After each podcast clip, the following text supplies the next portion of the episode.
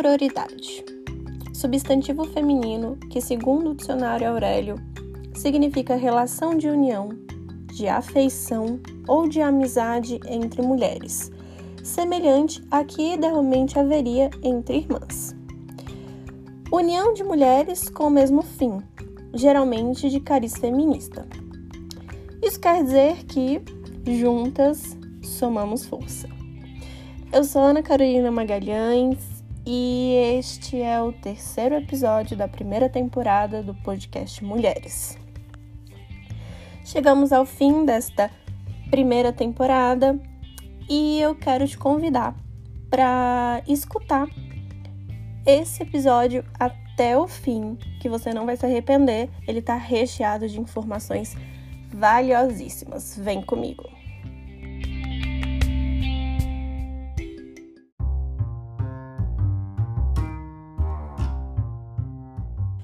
Para falarmos sobre atenção integral à saúde da mulher, é preciso fazermos uma pausa no conceito ampliado de saúde. O conceito de saúde é amplo e inclui muitos direitos presentes em nossa Constituição. A saúde não é um conceito abstrato. Ela é definida no contexto histórico de determinada sociedade e num dado momento de seu desenvolvimento, devendo ser conquistada pela população em suas lutas cotidianas.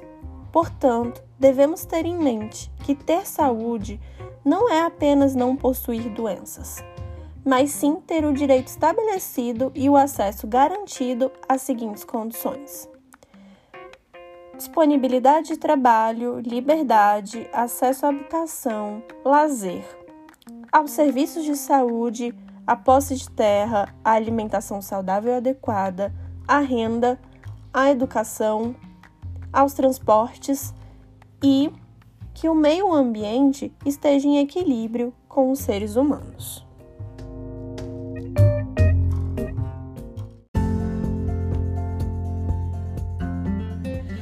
A importância da autopercepção e o autocuidado feminino.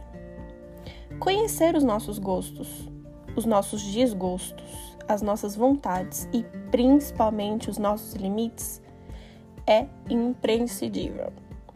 Acompanhar com carinho e acolhimento a constante transformação e mudança nessas nossas vontades e gostos é também falar sobre autocuidado. Quando falamos sobre autocuidado, estamos falando justamente das ferramentas e recursos práticos que utilizamos para colocar em exercício esse processo de autodescoberta, autoaceitação e celebração de si mesma.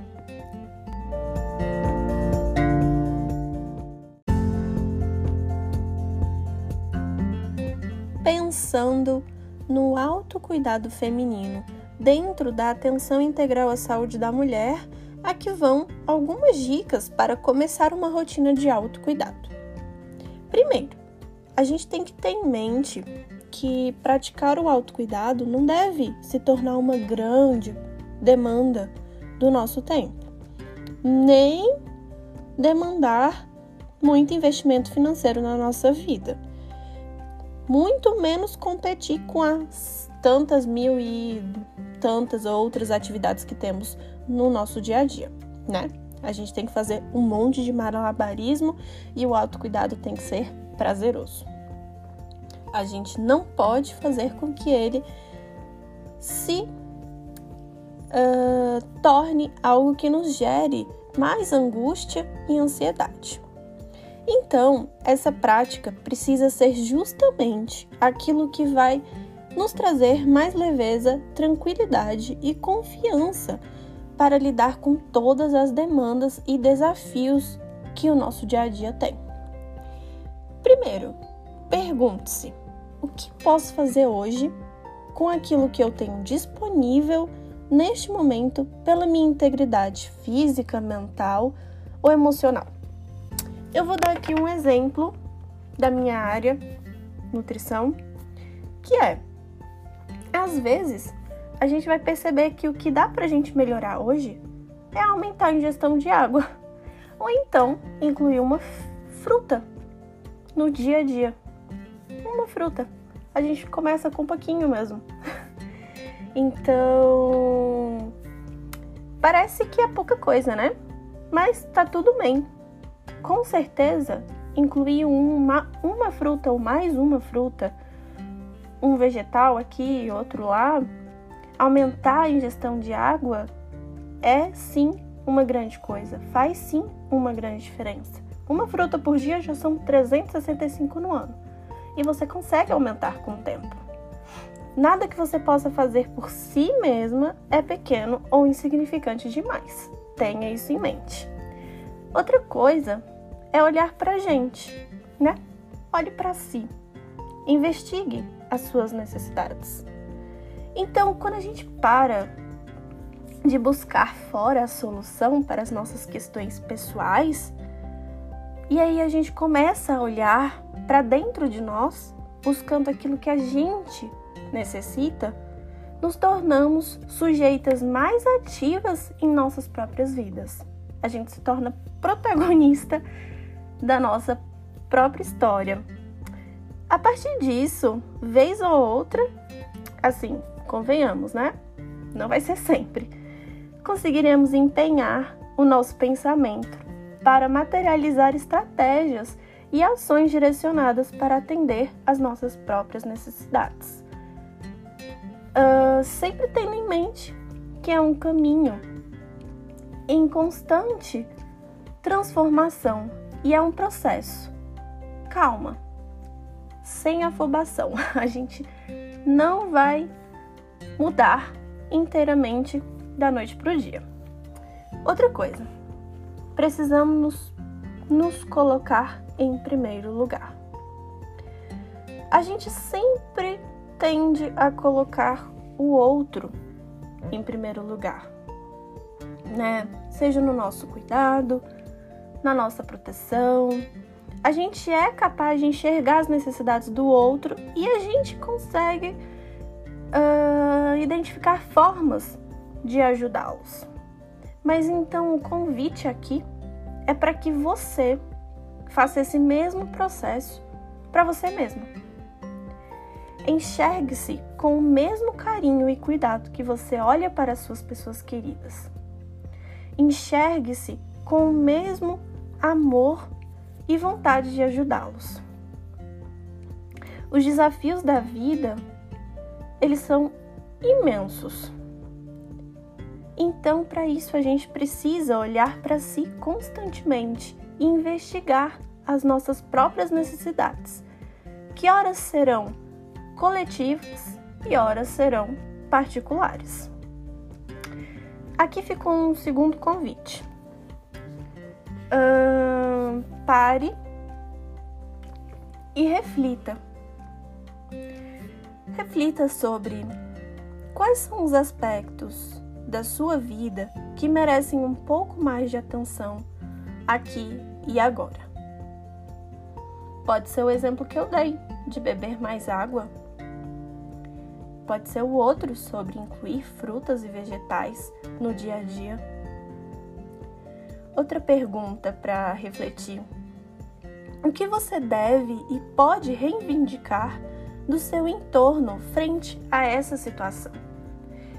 Esse ponto aqui é muito importante porque ele se trata sobre questões coletivas que muitas vezes partem do meio individual, mas que não competem a você resolver.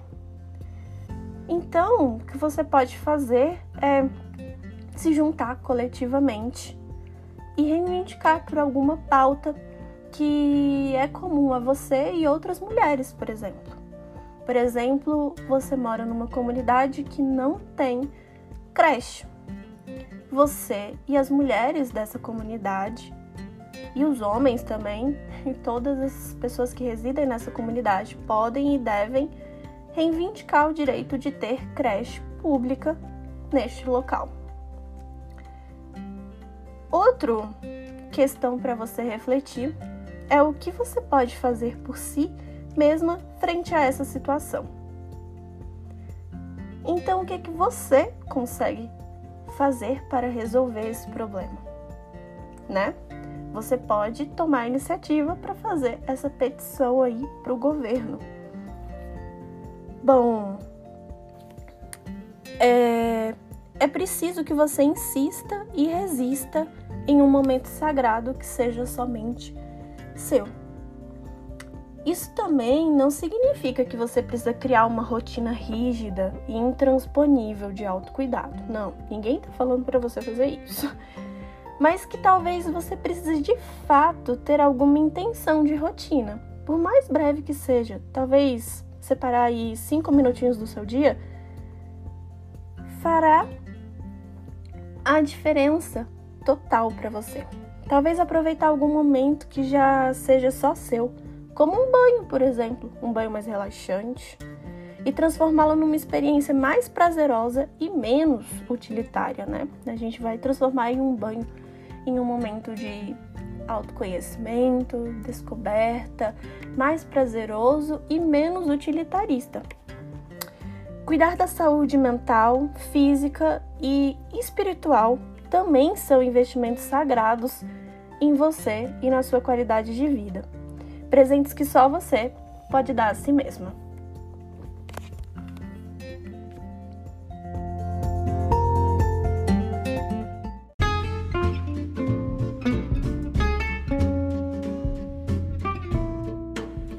A alimentação é mais que ingestão de nutrientes. Neste segundo bloco deste episódio, falaremos sobre como a nossa alimentação diz respeito à ingestão de nutrientes e também aos alimentos que contêm e fornecem os nutrientes para o nosso corpo e como alimentos são combinados entre si e preparados. A característica do modo de comer e as dimensões culturais e sociais das práticas alimentares. Todos esses aspectos mencionados influenciam a nossa saúde e o nosso bem-estar alimentos específicos, preparações culinárias que resultam da combinação e preparo desses alimentos e modos de comer particulares constituem parte importante da cultura de uma sociedade. E, como tal, estão fortemente relacionados com a identidade e o sentimento de pertencimento social que nós, como pessoas, temos dentro da sociedade também tem a ver com a sensação de autonomia, com o prazer propiciado pela alimentação e, consequentemente, com o nosso estado de bem-estar. Para isso, eu quero convidar vocês para conhecerem o Guia Alimentar para a População Brasileira.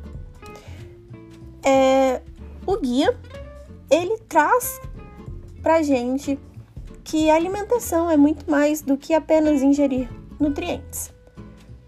Um olhar que temos que ter com relação à alimentação é um olhar muito mais abrangente e sua relação com a saúde e com o nosso bem-estar.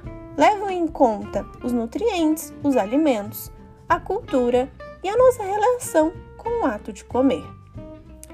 Como bem cita Roberto da Mata, comidas e mulheres exprimem teoricamente a sociedade tanto quanto a política, a economia, a família, o espaço e o tempo em suas preocupações e certamente em suas contradições.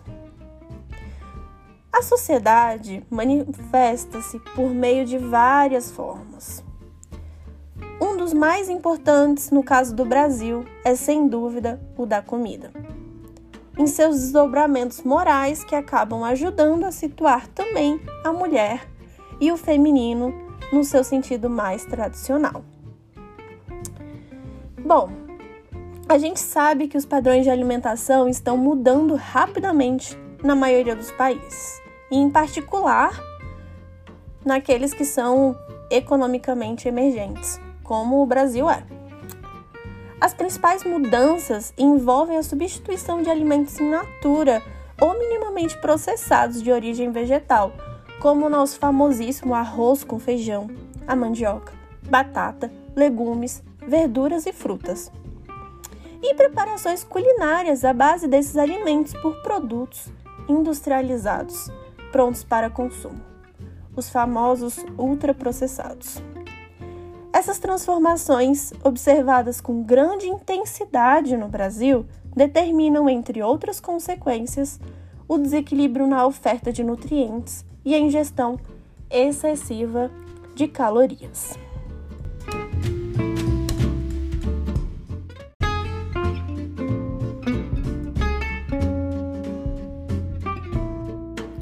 Agora iremos para apresentações de exemplos de composições de refeições. Desde o café da manhã até os lanches, todos feitos com alimentos in natura ou minimamente processados, como queijos e pães.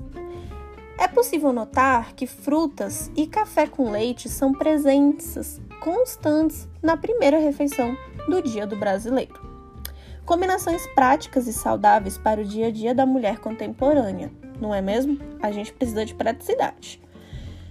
Então, como primeira opção de café da manhã, temos café com leite, bolo de milho, que você pode deixar preparado desde o dia anterior, e uma fatia de melão.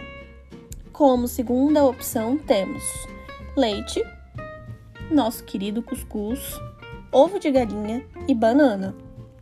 Como terceira opção, temos café, pão integral com queijo e ameixa. Como quarta e última opção, temos café com leite, tapioca e banana.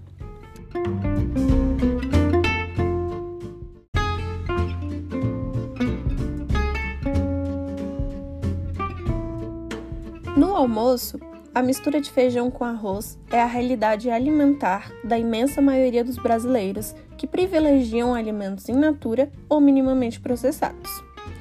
Como primeiro exemplo, temos alface, arroz, lentilha, pernil, batata, repolho e abacaxi. Em um segundo prato de almoço, temos a presença do alface, tomate, feijão, farinha de mandioca, peixe e cocada. Em um terceiro exemplo, temos arroz com feijão, angu, abóbora, quiabo e mamão.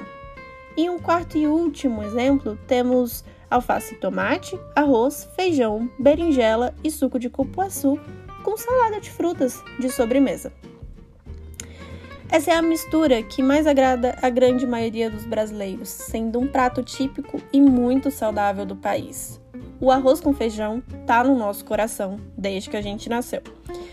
Para ilustrar as possibilidades de aumentar e diversificar o consumo de verduras ou legumes, foram exemplificadas essas refeições com diferentes tipos de verduras e legumes, como alface, tomate, acelga, couve, repolho, abóbora, beterraba, quiabo, berinjela e joló, de diversas formas, crus em saladas ou em preparações cozidas ou refogadas.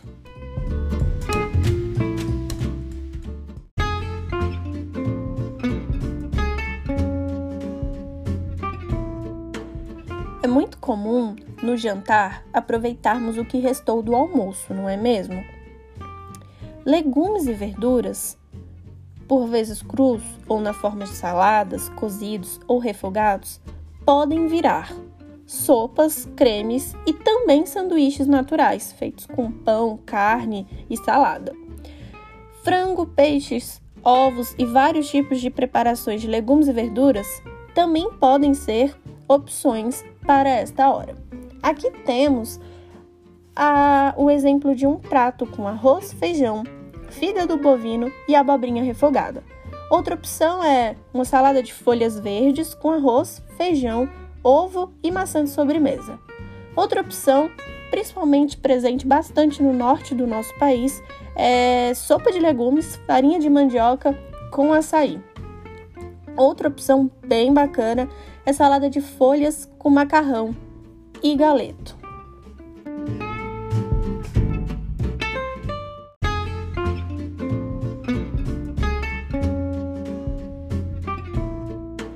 Para os lanches e pequenas refeições, frutas frescas ou secas são excelentes alternativas, assim como leite, iogurte natural e castanhas ou nozes.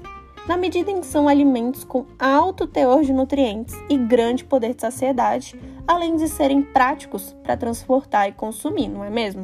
A gente consegue colocar num potinho, numa sacolinha, algumas castanhas, uva passa, embalar ali uma maçã e carregar para o trabalho. Para isso é muito importante a gente se planejar, né? Para o que será consumido nas próximas refeições. Principalmente para a gente evitar beliscar durante esses momentos e evitar também comer em locais que fazem preparações muito calóricas. Sobretudo quando a gente está fora de casa, né? Por exemplo, no trabalho. Para evitar que falta de opções nos atrapalhem, é bom você ter é, em mente levar sempre de casa frutas frescas ou secas ou uma preparação culinária que você aprecie para evitar de consumir esses alimentos ultraprocessados. Aqui vão alguns exemplos. Iogurte com frutas batido, por exemplo, iogurte desnatado natural, batido com morango, castanhas, amendoim, castanha de caju, castanha do Brasil, nozes, vitamina de mamão com leite e salada de frutas.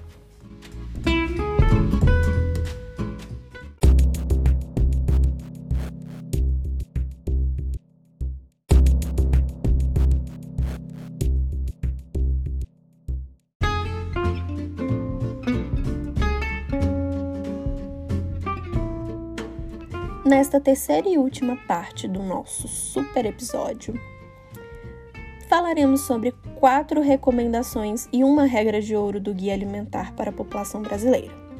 Recomendação 1. Faça de alimentos em natura ou minimamente processados a base de sua alimentação.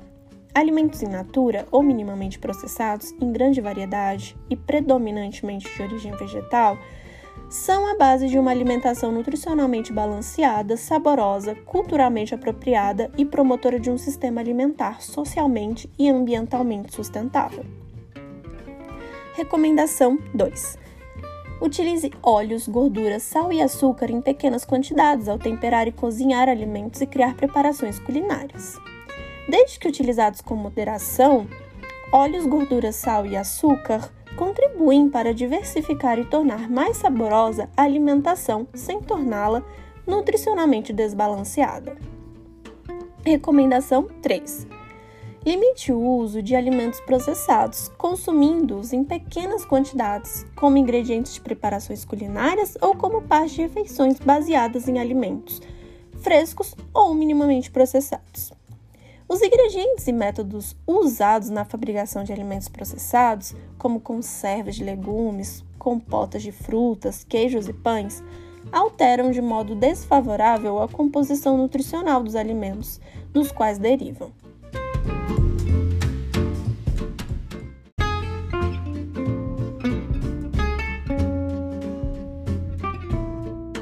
Recomendação 4.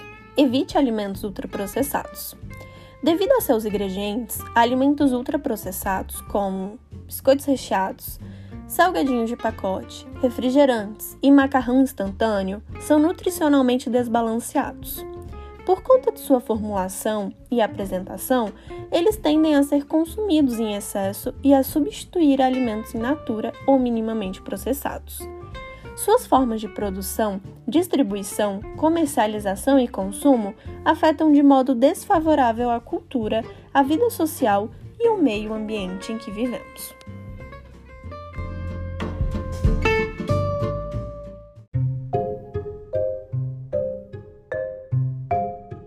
Uma regra de ouro do Guia Alimentar para a População Brasileira. Prefira sempre alimentos em natura ou minimamente processados e preparações culinárias caseiras a alimentos industrializados ultraprocessados. Opte por água, leite e frutas no lugar de refrigerantes, bebidas lácteas e biscoitos recheados.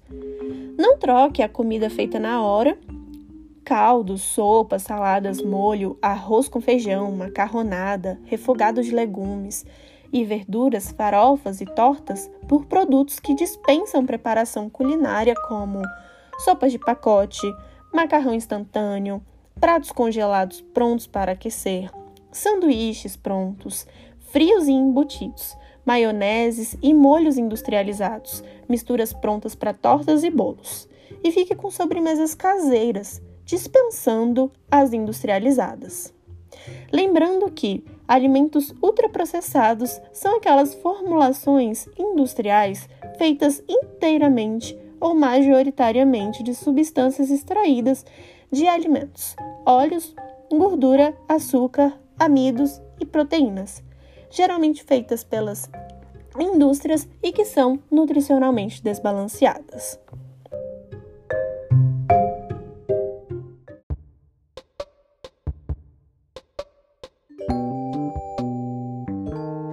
Chegamos ao fim da primeira temporada do podcast Mulheres.